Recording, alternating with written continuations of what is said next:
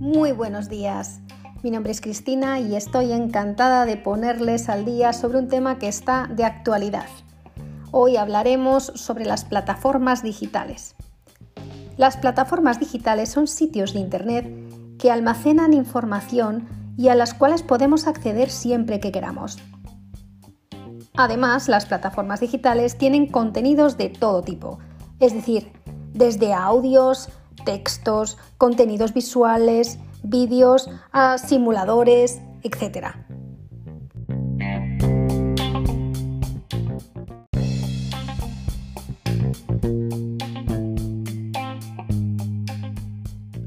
Hoy en día las multiplataformas nos dan un mismo contenido que se difunde a través de diversos medios y herramientas tecnológicas. Así surgen nuevos negocios en la red que demandan dinamismo, creatividad y diversidad de productos comunicativos novedosos. Los nuevos medios digitales amplían su producción en las plataformas.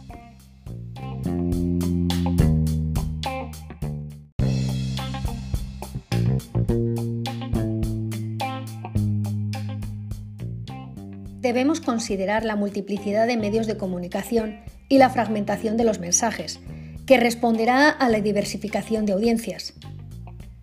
Un mismo mensaje puede ser transmitido por distintos medios o canales aprovechando las características y las ventajas que cada uno tiene.